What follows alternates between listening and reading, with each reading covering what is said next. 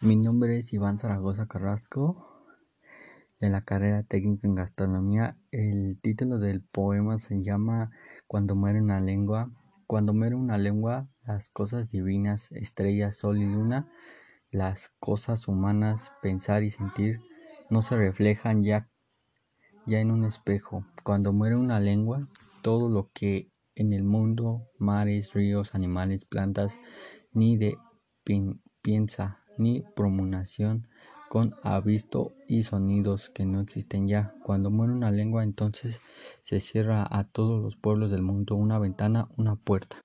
Un amanecer de modo distinto a cuando es ser una vida en la tierra. Cuando muere una lengua, sus palabras de amor, entonación de dolor y querencia. Tal vez viejos cantos, relatos, discursos, plegarias, nadie cual fueron alcanzados a repetir. Cuando muere una lengua, ya muchas han muerto y muchas pueden morir.